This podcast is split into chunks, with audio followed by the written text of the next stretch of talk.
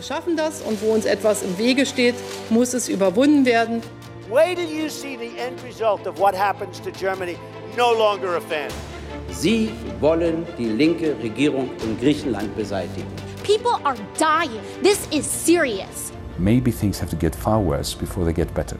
Hallo, hier ist Rob Wessel und wir sind Teller und Rand, der linke Podcast über internationale Politik. Gegenüber von mir sitzt Andreas. Hallo. Hallo. Äh, Wir nehmen auf am 6. Oktober 2020. Genau, ist ja wichtig heutzutage, diese Zeiten mit anzusagen. Es passiert so viel. Richtig, es passiert so viel. Ähm, vielleicht für euch, die jetzt zuhören, ist diese Nachricht schon vergangen, vergessen und es klingt wie aus verlorener Zeit. Aber das Thema in den Medien in den letzten Tagen war definitiv Donald Trumps Corona-Erkrankung. Ja, Donald Trump hat Corona und äh, war auf einem Superspreader-Event, nämlich der Vorstellung der neuen Supreme Court-Richterin. Genau, und äh, da Masken tragen die Republikaner ja aus äh, Prinzip nicht scheinbar. Und da wurde, ging der ganze Virus scheinbar rund oder man weiß natürlich nicht ganz genau, wie es alles passiert ist, aber es gibt sehr viele Sachen, die da jetzt passieren. Ja, mal, mal gucken. Wir wollen zu dem Thema nicht so viel sagen, nur manchmal ist das Schicksal dann doch da. Aber es ist auch gar nicht so viel Schicksal als offensichtliches Fehlverhalten, was Konsequenzen hat, denke ich. Glaube ich auch. Ich fand ein sehr schöner Tweet dazu, war ähm, 76-jähriger alter Mann äh, erlebt das erste Mal, dass sein Handeln auch Konsequenzen für ihn hat. Genau, aber lernen tut er natürlich nicht draus. Das wäre auch zu einfach. ähm, genau, deswegen möchten wir, ähm, weil wir selber nicht so sehr über das Thema reden wollen, auf Max und Moritz hinweisen. Das ist ein weiterer Podcast des Neuen Deutschlands und die beiden Herren setzen sich mit der US-Politik auseinander. Und um mal den Fokus auch wegzukriegen von Donald Trump, das Thema ist interessant, kümmert euch drin, hört euch rein, aber vergesst nicht, es gibt noch viele andere Themen. Ich meine, letztes Mal haben wir zum Beispiel über Belarus geredet und in Belarus ist die Krise immer noch am Brodeln. Das heißt, es ist immer noch nicht geklärt. Es gibt Proteste, Hunderttausende sind weiterhin auf der Straße regelmäßig dort und Polizeigewalt herrscht vor. Diese ähm, stille Revolution, na, still ist sie ja jetzt nur noch ähm, aus europäischer Perspektive leider, weil niemand mehr drüber redet. Aber diese Revolution ist weiterhin im Gange und man weiß immer noch nicht genau, wie es ausgehen wird. Was ebenfalls, ja, ein bisschen unter dem Radar der, äh, der deutschen Medien passiert ist, ist, dass wir einen Krieg haben, einen neuen Krieg oder ja, einen, Militärischen Konflikt. Einen militärischen Konflikt, der wieder aufgeheizt wurde und zwar an der Grenze zwischen Armenien und Aserbaidschan. Und dazu durfte ich ein Interview führen mit Anna Arijanian. Sie ist deutsche Journalistin, in Armenien geboren und hat aufgrund dessen einige Kontakte, insbesondere über ihre Familie nach Armenien. Darum haben wir über die Lage im Krieg zwischen Armenien und Aserbaidschan gesprochen und wie es überhaupt dazu kam. Warum ist Bergkarabach bzw. die Region für Aserbaidschan gerade interessant? Gibt es dort interessante Rohstoffe, die, für die sich Aserbaidschan interessiert oder hat es eine besondere militärische Bedeutung?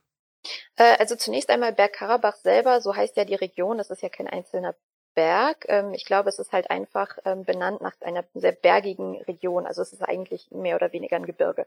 Ähm, Und äh, ja, also Aserbaidschan hat zunächst einmal das Interesse, sein Territorium sich wieder zurückzuerobern. Ne? Es ist ähm, zum einen so eine Sache von, äh, wir lassen uns unsere Dinge nicht wegnehmen. Ähm, das, also diese, diese Einstellung gilt ja dort seit 30 Jahren. Das ist, glaube ich, auch eine Frage von nationalem Stolz und Ehre. Ähm, aber zum anderen muss man halt auch dazu sagen, dass Aserbaidschan ähm, ja auch äh, be- eigene Bewohner in Bergkarabach hatte, seit, seitdem dieses Gebiet äh, auch mit zur Sowjetunion gehört hatte.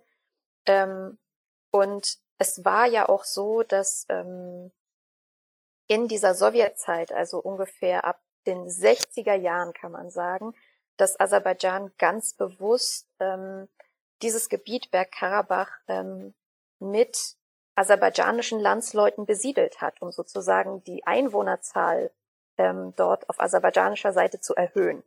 Ähm, und das hat einfach dazu geführt, dass ähm, natürlich immer mehr Aserbaidschaner da gewohnt haben. Und als es dann losging mit dem Karabachkrieg, wurde die aserbaidschanische Bevölkerung von den armenischen Truppen vertrieben. So, gewaltvoll vertrieben, das muss man auch sagen. Ähm, und auch das ist natürlich schmerzhaft für äh, sowohl die Bevölkerung Aserbaidschans als auch eben für, für die Regierung. Es ist eine schmerzhafte Erinnerung, weil wer möchte gerne von, von, seinen, ähm, von seinem Wohnort vertrieben werden. So. Und es ist eine, eine Mischung aus vielleicht ähm, auch Rache für diese Vertreibung. Es ist ein, wir möchten uns dieses Gebiet, was Stalin uns zugesichert hat, zurückerobern. Es ist aber auch, ähm, und das, diese Theorie gibt es seit längerem und sowohl Aserbaidschan als auch Türkei, ähm, also der Bruderstaat Türkei sozusagen, ähm, der Aserbaidschan von Beginn an unterstützt hat bei diesem, bei diesem ganzen ähm, Vorhaben. Beide haben immer mal wieder betont, wie wichtig ihnen ähm, eine panturkistische ähm, ein, ein panturkistisches Bündnis ist. Also das ist diese Theorie, dass quasi alle Turkvölker, ähm, Türken, Aserbaidschaner, Usbeken, Turkmenen, dass die sozusagen ein Volk oder ein Volksgebilde sind und deswegen auch ein starkes Bündnis zusammen führen müssen.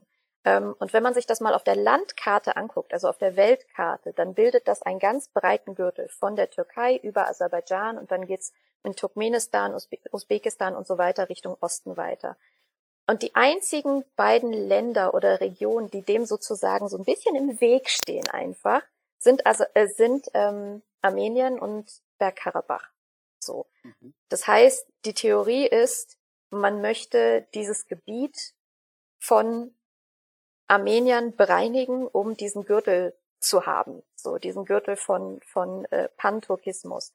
Ähm, das spricht natürlich dort in den Regierungen niemand so deutlich aus. Aber so deutlich wie es geht, war ähm, Erdogan im Juli, glaube ich, nachdem ähm, dieser Bergkarabach-Konflikt sozusagen noch einmal kurz aufgeflammt ist, ähm, als Erdogan gesagt hat, wir werden unsere Mission, die oder wir werden die Mission, die unsere Großväter Anfang des Jahrhunderts im Kaukasus begonnen haben, jetzt zu Ende führen.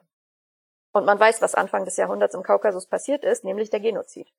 Ähm, also war natürlich die Interpretation besonders vieler Armenier, ach Gott, ähm, ja, jetzt geht's wieder los.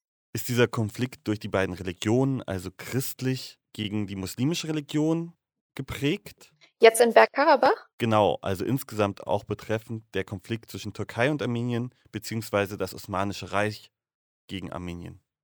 Ähm, ich Nee, das ist, das ist tatsächlich nicht so einfach. Also die, der Völkermord an den Armeniern 1915 hatte natürlich ganz stark damit zu tun, dass sie eine christliche Minderheit im großen Osmanischen Reich waren, der das halt überwiegend muslimisch war. Und ähm, als die Jungtürken im Osmanischen Reich an die Macht kamen, wollten sie ähm, zum einen ein durchgängig islamisches ähm, gläubiges Reich haben oder ein gläubiges Land. Ähm, aber das war nicht der einzige Grund. Es hat auch reine nationalistische, ethnische Hintergründe. Also sie wollten ähm, sozusagen ein ethnisch bereinigtes Land haben. So. Und in erster Linie ist eben diese ethnische Frage entscheidend und gar nicht so sehr die Religion. Ähm, und in, in Bergkarabach ist es tatsächlich ähnlich. Also wenn man es nur auf die Religion runterbricht, dann macht man es sich zu einfach. Ähm, denn zum einen ähm, unterstützt die Türkei, die ich bin mir gerade nicht sicher, ob die Türkei sunnitisch ist und die und Aserbaidschan schiitisch oder andersrum. Auf jeden Fall sind es zwei unterschiedliche äh, islamische ähm, Glaubensrichtungen. So. Ähm, und zum anderen ist Aserbaidschan tatsächlich bei weitem nicht so offensiv nach außen religiös wie zum Beispiel die Türkei größtenteils. Also Aserbaidschan gehört zu den islamischen Staaten, den islamischen Ländern, die, ähm, die so säkulär sind wie eigentlich kaum ein anderes. Ähm, da sind äh, Staat und äh, Religion wirklich extrem voneinander getrennt und ähm, gerade da ist wirklich so ein bisschen die Devise, ähm, es ist uns völlig egal, woran du glaubst, aber das ist deine Privatsache. Na klar stehen dort auch Moscheen rum und so weiter, aber es ist keine, kein, also es ist nicht so das, das wird nicht so von oben herab runter praktiziert. Und es ist zum Beispiel auch so, dass da kaum Frauen sind, die Kopftuch tragen oder sowas. Also dieses sehr nach außen hin offene Ausleben von Religiosität ähm, und Spiritualität, das gibt es eigentlich da so nicht. Ähm, außerdem, wenn man sich den Bergkarabach-Konflikt anguckt und ähm, welche Staaten involviert sind und welche Staaten zum Beispiel unterstützen, merkt man schnell, ähm, man kommt mit diesem mit diesem Clash Christentum versus Islam überhaupt nicht weit. Denn mal ganz abgesehen davon, dass äh, Türkei und Aserbaidschan zwei unterschiedliche Strömungen des Islams repräsentieren, wird zum Beispiel Armenien, was die moralische Komponente betrifft, von, vom Iran unterstützt, einem muslimischen Staat. Israel zum Beispiel, der jüdische Staat, unterstützt Aserbaidschan, dem, den muslimischen Staat, mit Waffenlieferungen und so weiter und so fort. Also das ist, es wäre viel zu einfach, ähm, da nur auf die Religion zu gucken. Wir haben ja jetzt schon angesprochen, dass die Türkei sehr aktiv im Konflikt ist, insbesondere auch als dominanter Staat der sogenannten Turkstaaten. Und dies auch das Image der Türkei in heutiger Zeit unterstützt, da diese sich mittlerweile sehr stark auf das Osmanische Reich beziehen. Wir haben ja auch noch einen zweiten großen Akteur in der Region und in diesem Konflikt, und zwar Russland. Was ist deren Rolle in diesem Konflikt? Welche Position nehmen Sie ein? Ja, ähm, Russland spielt eine große und gleichzeitig eine sehr ambivalente Rolle in diesem, in diesem Krieg. Ähm, Russland gilt traditionell als Schutzmacht Armeniens. Ähm, seit äh, Armenien damals zur Sowjetunion gehört hat und selbst als sie sich dann ähm, unabhängig erklärt haben, hat Russland Armenien eigentlich immer wieder unterstützt ähm, in allen Belangen. Und äh, Russland hat auch diverse Militärbasen in Armenien auf armenischem Territorium. So, ähm, aber Russland, also genau, und in diesem Konflikt stellt sich Russland auch als ähm, Mediator dar und versucht äh, sozusagen diplomatisch zu vermitteln zwischen den Kriegsparteien.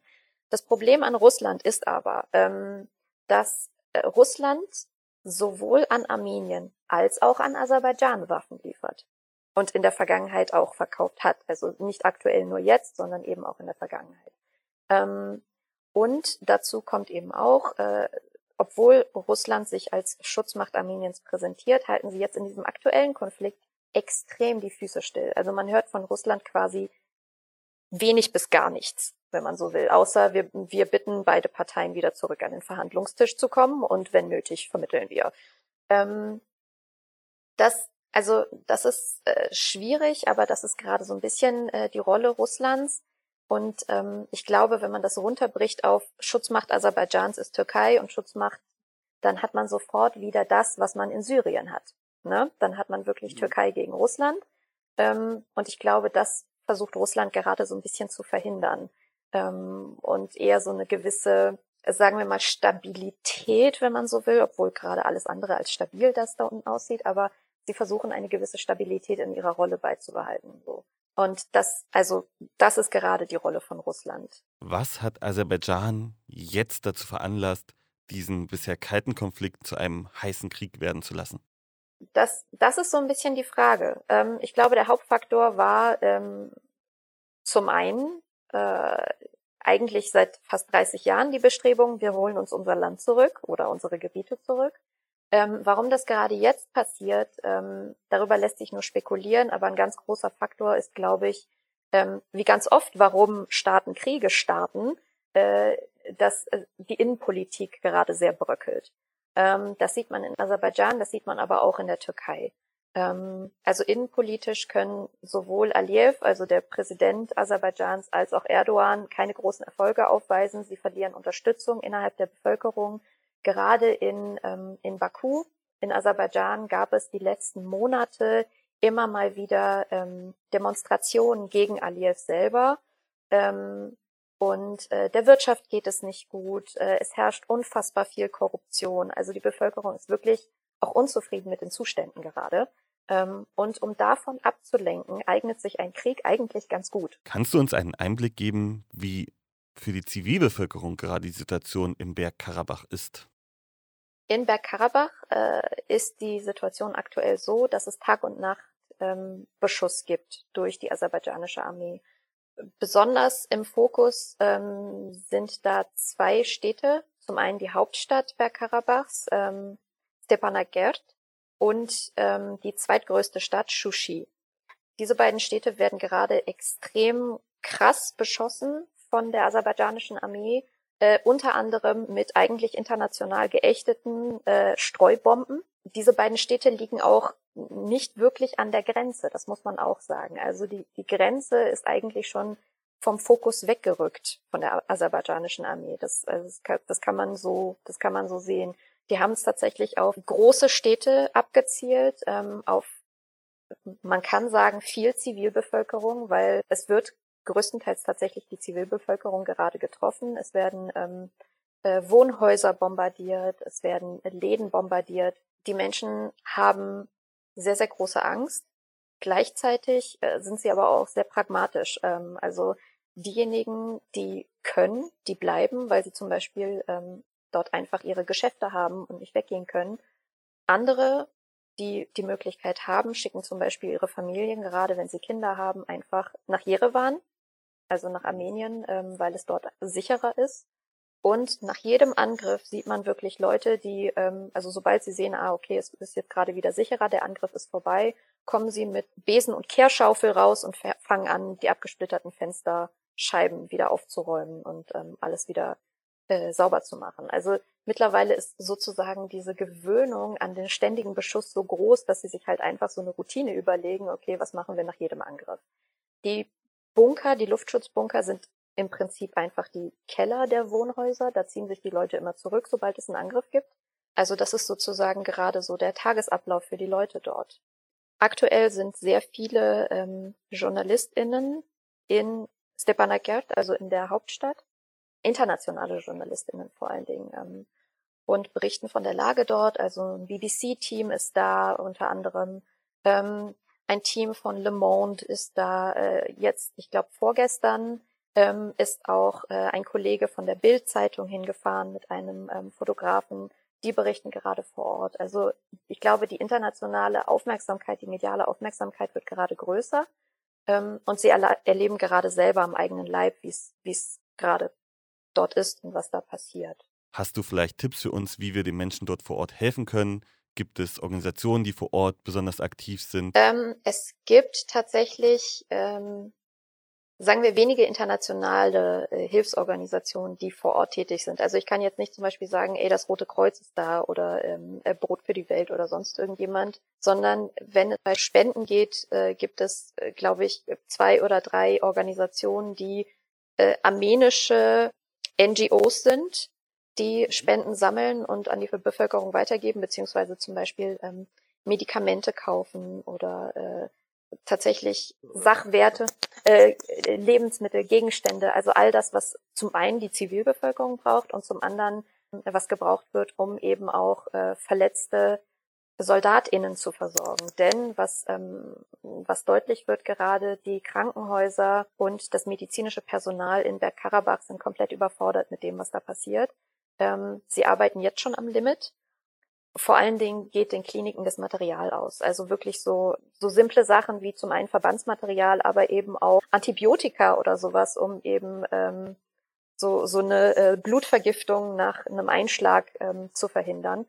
Also all das geht den Leuten aus und dafür brauchen sie Medikamente und Medikamente besorgen zum Beispiel diese NGOs vor Ort weil Medikamente in Armenien einfach um ein Vielfaches günstiger sind als zum Beispiel in Europa oder sowas. Ähm, genau. Die sammeln Spenden. Äh, und ansonsten, was wir hier in Deutschland machen können, um zu helfen, ist, glaube ich, in erster Linie, ähm, man sollte sich selbst informieren und man sollte sein Umfeld informieren über das, was passiert. Ähm, weil obwohl der Konflikt geografisch gar nicht so weit weg ist, also es ist wirklich vor den Toren Europas, ähm, fühlt es sich für die Menschen sehr, sehr weit weg an. Aber es ist ein Albtraum, was da passiert. Und ich glaube, ohne internationale Aufmerksamkeit ähm, wird es A zum keinen Waffen, weiteren Waffenstillstand kommen und B auch nicht zu nachhaltigem Frieden. Der ist zwar noch sehr weit weg, aber ich glaube, es braucht einfach internationale Aufmerksamkeit, um ähm, die Leute wieder zur Vernunft zu bringen. Danke, Anna, dass du mit uns gesprochen hast. Das war sehr interessant. Auch wenn es natürlich ein sehr trauriger Anlass ist, mit dir über die Region zu reden. Ich danke dir sehr. So, nach diesem Interview über einen Krieg kommen wir zu einer anderen Krisensituation am Rande von Europa.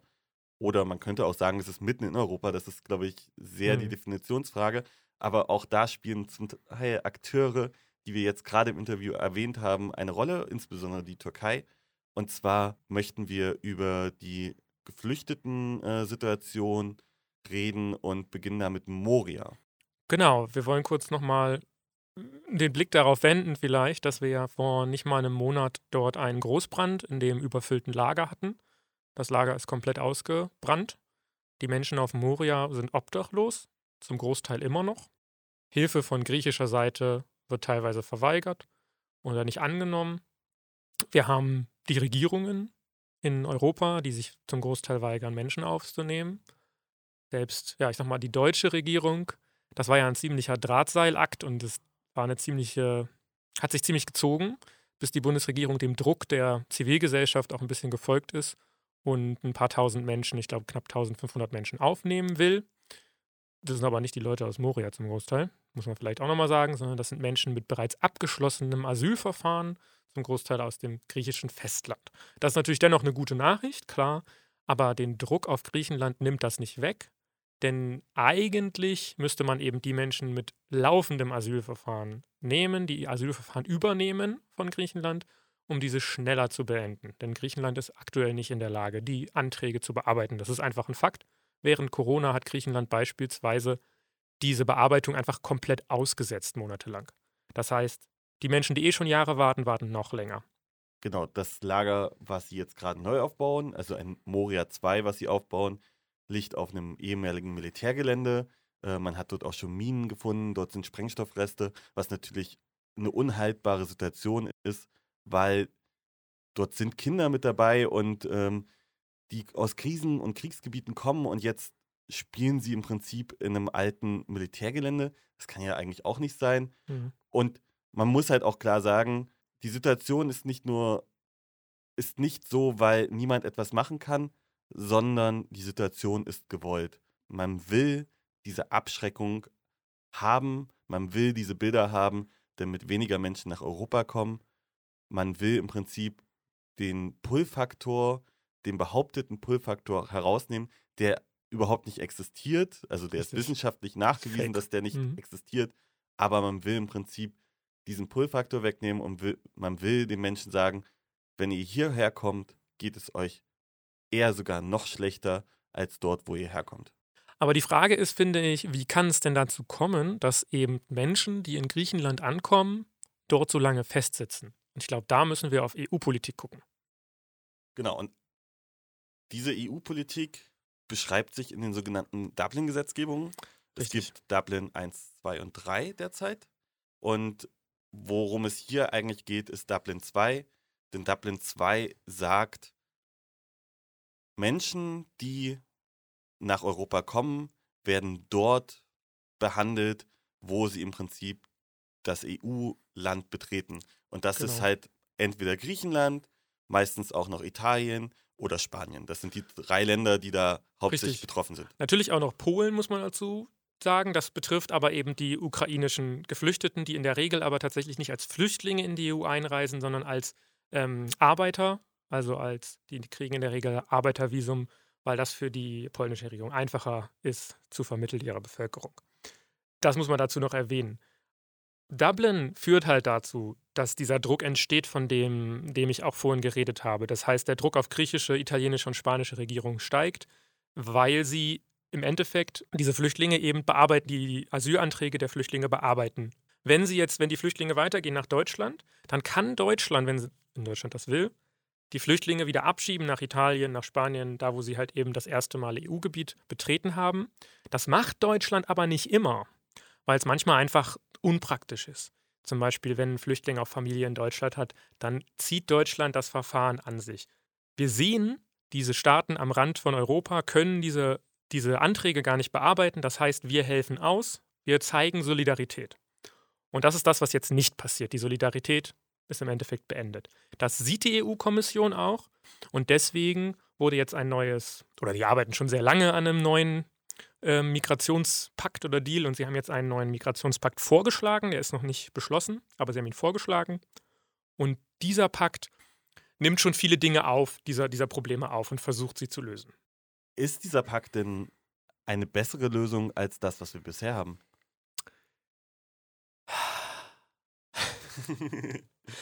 ist es besser als das, was wir vorher haben? Ich finde das eine sehr schwierige Frage. Ähm, man muss sich vielleicht die Teile ein bisschen angucken. Momentan haben wir ja das äh, System, dass es Quoten gibt, gesetzlich festgeschriebene Quoten, die einfach nicht eingehalten werden. Das heißt, Ungarn, Polen halten sich schlichtweg nicht daran. Ne? Auch Deutschland teilweise nicht. Das heißt, im Endeffekt gibt es zwar schon EU-Recht, das wird nicht gemacht. Da wird, nicht, da wird sich nicht dran gehalten. Jetzt ist die Frage, wie kann man das denn umdrehen? Die EU-Kommission, deren Lösung ist jetzt nochmal ein neues System sich auszudenken, was sie auch wieder, wo sie wieder keine Möglichkeit haben, die Staaten dazu zwingen, das wirklich zu tun. Was sie stattdessen tun, ist, sie versuchen Möglichkeiten den Staaten wie Polen und Ungarn zu geben, was anderes zu tun. Das heißt, die Staaten können nach diesem Modell, wenn sie keine Flüchtlinge aufnehmen wollen, können sie zum Beispiel Abschiebungen organisieren. Sagen wir, Deutschland nimmt mehr Flüchtlinge auf, als sie eigentlich müssten nach angeben. Man sieht meine Airquotes nicht, aber als sie müssten nach dem Verfahren und Ungarn weniger. Und dann kann Ungarn quasi deutsche Flüchtlinge abschieben. Kommt dann die ungarische Polizei nach Deutschland und nimmt die mit? Das ist nämlich genau der Punkt. Man weiß nicht so ganz genau, wie das funktionieren soll. Geht es hier nur um Geld? Geht es hier tatsächlich um operative Maßnahmen? Weil davon wird, ist auch die Rede in dem Papier. Operative Maßnahmen. Das kann aber auch zum Beispiel Frontex-Unterstützung sein, Boote etc., Truppen im Endeffekt, die Frontex äh, an der Küste oder am Land unterstützen. Aber das mit den sogenannten Rückführungspatenschaften, das ist kein Witz, so heißt das. Patenschaft, ich meine, man kennt das vielleicht äh, von, den, von den Fernsehzeitungen von Oma, wo dann hier die Kinderpatenschaft kann man machen, äh, ein afrikanisches Kind, das ist ja auch sehr zynisch sowieso, dieses ganze System, abgesehen davon. Und mit dieser Begrifflichkeit zu arbeiten, ist wirklich unfassbar, finde ich. Das heißt, die EU-Kommission geht den ähm, rechten Regierungen, so würde ich es auch sagen, oder rechtsradikalen Regierungen so weit entgegen, dass die denen sogar gleich die Formulierungshilfen für den Wahlkampf geben. Und das ist eigentlich das Perfide an der Sache. Und damit versucht die EU-Kommission, diese Staaten ins Boot zu holen und zu sagen: guck mal, ihr könnt, das könnt ihr ganz toll euren Leuten verkaufen, hinterher den ganzen äh, Rechtsradikalen in eurem Land, die Teil eurer äh, Koalition sind. Und ich finde, das ist das Absurde auch wenn es doch möglich ist, im Prinzip gar keine Geflüchteten aufzunehmen, weil man sagt, wir alle machen Patenschaften, Abschiebepatenschaften. Also warum sollten dann überhaupt noch irgendwelche Länder sich äh, damit auseinandersetzen, Geflüchtete aufzunehmen? Haben sie irgendwelche Vorteile davon? Das ist halt genau der Punkt. Also es gibt zwei Methoden, wie die Kommission versucht, quasi diesen Szenario, was du gerade aufmachst, zu verhindern. Also dass alle Staaten sagen, wir wollen gerne abschieben, aber keiner will aufnehmen. Weil wir sehen ja auch an Deutschland, da möchte man auch nicht mehr aufnehmen momentan, zumindest von Bundesregierungsseite. Die eine Sache ist, die, aus dem EU-Haushalt bekommt jeder Staat pro Refugee 10.000 Euro, um quasi so die Starterkosten zu haben. Das heißt, die Bearbeitung des Asylverfahrens zu bezahlen, die Erstunterkunft sozusagen, die der Flüchtling nicht selbst bezahlt. Die in Deutschland ist es das äh, Asylbewerberleistungsgesetz zum Beispiel, das wenige Geld, was die AsylbewerberInnen eben bekommen, um das eben leisten zu können. Um damit auch im Endeffekt die ärmeren Staaten, sage ich mal, in der EU dazu zu bringen, Flüchtlinge aufzunehmen. Wozu das natürlich auch führt, muss man dazu sagen, oder führen kann. Diese Staaten können, also reiche Staaten in der EU können darauf verzichten. Arme Staaten nicht unbedingt. Die brauchen dieses Geld. Das heißt, sie versuchen, Flüchtlinge aufzunehmen, behandeln sie sehr schlecht beziehungsweise in sehr ärmlichen, in sehr ärmlichen ähm, Unterkünften zum Beispiel, ähm, versuchen eben überall Geld zu sparen, damit es quasi im Endeffekt ein Gewinn für sie ist, diese 10.000. Und das sehe ich als eins der Probleme. Das heißt, auch diese Strategie der EU würde ich jetzt mal als problematisch sehen. Und vertrau mir, Ungarn und Polen werden darauf nicht eingehen. Ja, und man kann einfach sagen, die EU bleibt das, was sie dort an dieser Grenze ist, nämlich ein Projekt, was sich nur an innere Menschen richtet, an hauptsächlich tatsächlich weiße Menschen, die in der EU leben, richtet und diese vielbeschworenen europäischen Werte, die es dort angeblich gibt, die sind an diesen Grenzen äh, überhaupt nicht existent und hm. waren es auch nie. Also ich würde tatsächlich eine, nee, ich will keine Lanze brechen für die EU-Kommission. Nein, das ist falsch. Das wäre falsch. Aber ich möchte kurz erwähnen, dass die EU-Kommission auch in einer schwierigen Situation ist. Die EU-Kommission, der wird dann immer ganz viel vorgeworfen, dass sie das ja nicht kann. Wer aber hier die Entscheidungen trifft, das sind die Mitgliedstaaten. Im Endeffekt ist es halt kein Staat. Und das ist halt, und mit, zur Staatlichkeit gehören bestimmte Elemente und die hat die EU nicht, zum Großteil nicht. Und deswegen kann die EU als, ich sag mal, oder die EU-Kommission als Behörde nicht viel machen. Die macht halt das, was sie denkt. Und wenn aber die, die Mitgliedstaaten den Daumen runterhalten, dann ist das halt gestorben. Gut, ähm, dann kommen wir jetzt gleich äh, von diesem total positiven Thema zum nächsten. Äh, und zwar hast du, Rob, ein Interview mit Marley Borges gehalten, einer schwarzen Feministin aus Brasilien. Das Interview ist vor ein paar Wochen in Kooperation mit der Rosa-Luxemburg-Stiftung entstanden, in der Abteilung Südamerika und Brasilien. Und wir haben über wirklich spannende Themen geredet, wie zum Beispiel die Herrsch äh, Herrschaft von Bolsonaro äh, Brasilien verändert hat, ähm, welchen Einfluss das auch auf linke LGBTQI-Gruppen, auf feministische Gruppen, auf schwarze Gruppen, auf Indigene ähm, gemacht hat und wie vielleicht Lösungswege aussehen könnten. Viel Spaß. Und als erstes so ein bisschen die Frage, die ich eigentlich auch politisch interessierten Menschen in den USA, in Großbritannien stellen würde, wäre, wie konnte das passieren? Und damit meine ich natürlich Bolsonaro. Also wenn ich mich auseinandersetze mit einigen linken Gruppen, in denen ich äh, mich verbinde und äh, meine politische Auseinandersetzung führe, sind wir alle ein bisschen auch erstaunt. Und letztens habe ich mich unterhalten mit einer Freundin und sie hat gesagt, man kann böse sein und sagen, dass der aktuelle politische Szenario konnte daran bestehen, dass die Hälfte der Bevölkerung als Faschisten und Ignoranten, ist ein bisschen übertrieben, oder aus beiden besteht. Aber wir können also das Handtuch werfen und sagen, dass jedes Volk den Herrscher hat, der es verdient.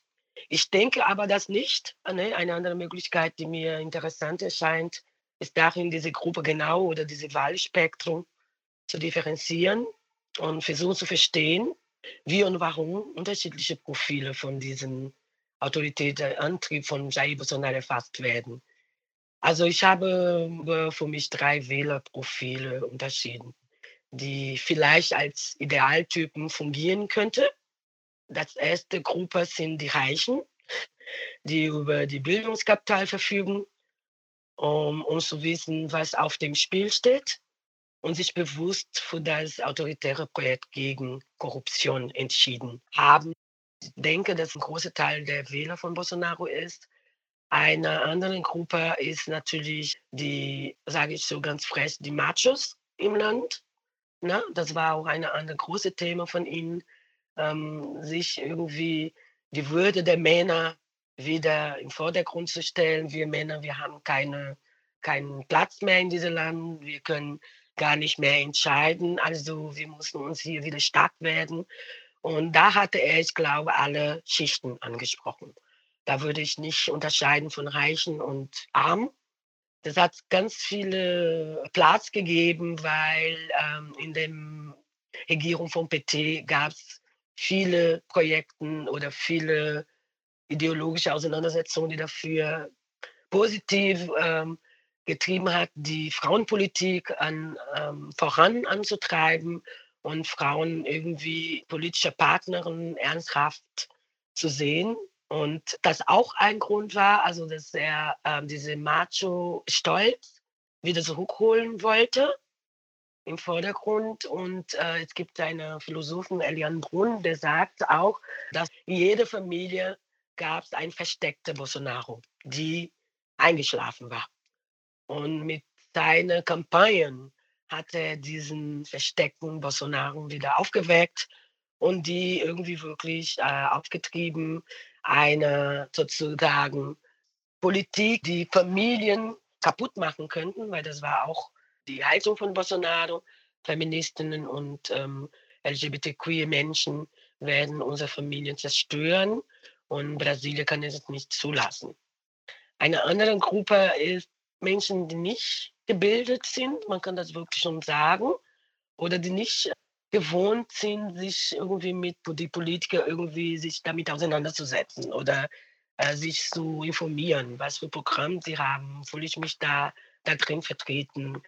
Das hat eine Geschichte in Brasilien und äh, das ist nach meiner Meinung schon in dem äh, kolonialischen Zeit verankert dass einige Menschen sagen hauptsächlich, ich verdiene was daran, also mit meiner Stimme. Das bedeutet also ganz früher vor der PT-Zeit, es gab eine Politik in Brasilien, das war sehr, also Es gibt immer noch, aber das war in dieser Zeit sehr stark, sehr populistisch, wo man Menschen direkt in den Viertel angesprochen haben und den Sachen angeboten haben, damit sie Wähler äh, für sie gewinnen. Und das waren wirklich grundlegend, überlebend äh, Tausch. Also das war so, ich möchte jetzt mein Haus bauen, ich habe kein Geld, irgendwie Materialien zu kaufen. Dann ist die Politiker dahin gegangen, ich gebe dir das Geld, um dein Haus zu bauen. Die haben wirklich die Stimme gekauft. Und das war so, also das, also das ging von einem Breitband von, also ich sage, Material um Haus zu bauen, das war ein ganzen Breitband davon, aber sogar äh, Menschen, die irgendwie irgendeine Prothese gebraucht haben oder neue Zähne. Und das hat natürlich mit der ähm, äh, wirtschaftlichen Situation und der äh, sozialen Lage, die die Menschen gelebt haben, die waren wirklich in Not und die hatten keine Skrupel, ihre Stimme zu verkaufen. Und viele, viele Menschen haben dann gesagt, ja, ich nehme das Geld und haben trotzdem nicht an den Politiker gewählt, aber vielen sind da wirklich, wie gesagt, treu geblieben. Ich fand es sehr bezeichnend, als ich erfahren habe, dass der Richter, der, der Lula verurteilt hat, dann Justizminister unter Bolsonaro geworden ist, zumindest für kurze Zeit. Aber das ist natürlich nicht das, was ich mir jetzt unter äh, Gerechtigkeit vorstelle im Endeffekt. Ne? Das, das stellt, finde ich, die Entscheidung, dass Lula dann ins Gefängnis musste, so ein bisschen in Frage eigentlich.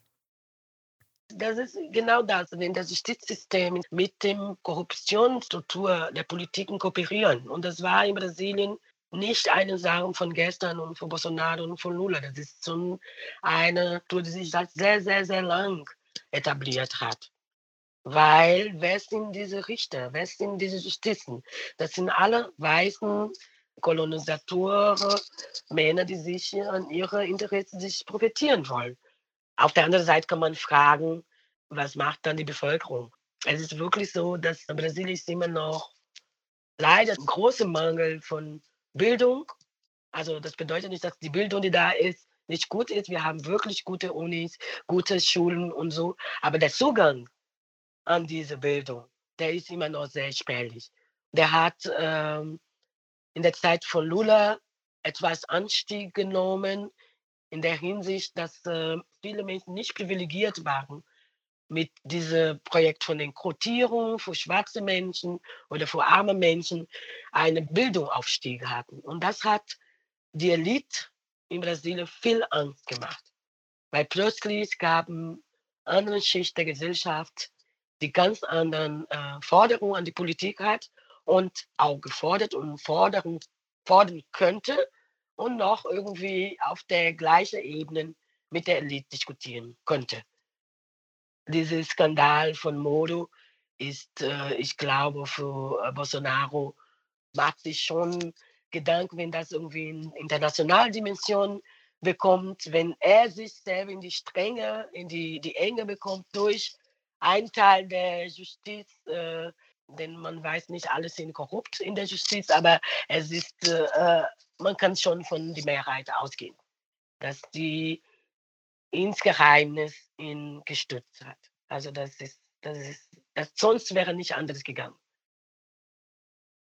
Glaubst du, dass die politischen Alternativen, also die Linken, die LGBTQI-Gruppen, die feministischen Gruppen, die sich gebildet haben, dass die in der Lage sind, vielleicht innerhalb der PT oder in anderen politischen, neuen politischen Gruppen eine Mehrheit zu finden, um Bolsonaro aus dem Amt zu treiben sozusagen und eine positive Alternative zu finden? Es ist eine schwierige Frage und ist schwierig, die auch positiv darzulegen. Ja, die Linken, sind momentan nicht gut angesehen für die meisten Wähler in Brasilien. Also wenn man mit PT ankommt oder anderen linken Partei, also da hat man schlechten Karten, muss man zu sagen. Ne? Weil äh, es gibt äh, Kritik von den linken Fäden, also der PT hat viel zu lang gebraucht, sich mit den eigenen politischen Fäden auseinanderzusetzen oder das an die Bevölkerung transparent zu machen. Hm, natürlich, es gibt Gruppen, die sich irgendwie äh, sich formiert haben und am Entstehen sind. Es reicht, genau diese Gruppen, denen wir vorhin schon gezählt haben, wächst eine andere Bewegung aufgrund der Diversität der Ideologien vor allem die schwarze feministische Bewegung, LGBT queer Menschen und auch die landlose Bewegungen muss man hier sagen, und eine neue studentische Bewegung, die schon in der Sekundärstufe angefangen hat. Das weiß nicht, ob du das mitgekriegt haben, als die, können wir ja sagen, Kinder, ne, aber so Jugendliche, so die Richt gestoppt haben und die Schule besetzen haben, um, um bessere Bildung für sich anzufordern. Ne, das war wirklich eine monumentale Bewegung, die in den ähm, ganzen Brasilien verbreitet hat, mit Unterstützung von anderen linken Bewegungen. Einige Experten sagen, dass diese Bewegungen sehr zerstückelt sind. Also zerstückelt nicht in dem Sinn, dass sie in sich zerstückelt sind. Die gehen in verschiedene Richtungen. Die Kommunikation untereinander ist schwer. Diese Kräfte zusammenzubinden und sich für eine bessere äh, Demokratie einzusetzen. Vielen Dank, Mali, für diesen Einblick. Das war natürlich jetzt auch nicht die schönste und positivste, der schöne positivste Abschluss, aber wir hoffen, dass äh, Bolsonaro, Bolsonaros Ende, politisches Ende auf jeden Fall nah ist. Danke, Rob, für dieses Interview. Auch wenn es natürlich leider auch nicht diese positive Endperspektive hat, die wir eigentlich ganz gerne haben wollen, weil wir wollen ja nicht nur auf all das Schlechte in der Welt schauen und all das Negative, aber ich hoffe, du hast uns wenigstens noch eine positive Nachricht für den Schluss mitgebracht. Na klar, also ohne gute Nachricht geht's nicht. Da bleiben wir uns, glaube ich, einfach treu. Und dieses Mal blicken wir nach Kamerun. Das ist ein afrikanischer Staat im, in den Tropen, in der tropischen Region. Das heißt, es gibt viel Regenwald. Die äh, kamerunische Regierung wollte über 100.000 Hektar freigeben zum Holzschlag. Dort leben äh, Berggorillas, Schimpansen, seltene Schimpansenarten äh, und eben auch indigene Völker. Diese sollten vertrieben werden, beziehungsweise bei den Tieren natürlich dann äh, würde das zum Tod dieser Tiere führen. Nach Protesten von Umweltorganisationen und Teilen der Bevölkerung hat der kamerunische Präsident diese Entscheidung nun suspendiert. Das zeigt, der Protest wirkt. Die Flächen wurden wieder zurückgenommen von der, von der Freigabe für den Holzschlag. Damit können die Schimpansen vor allem eben weiterhin dort leben und auch die ähm, 40 Dörfer, die betroffen gewesen wären, können durchatmen und weiterhin ihr Leben so führen, wie sie es möchten. In Zeiten einer globalen Krise, und zwar der Klimakrise, muss man sagen, ist das natürlich ein gutes Zeichen, dass wenigstens etwas Regenwald weiter geschützt ist. Genau, auf jeden Fall. Und damit entlassen wir euch in eurem weiteren Tag oder in eure weitere Nacht und wünschen euch viel Spaß dabei. Ich hoffe, es hat euch gefallen. Wir freuen uns natürlich über Likes, Kommentare und Follows sowie Empfehlungen.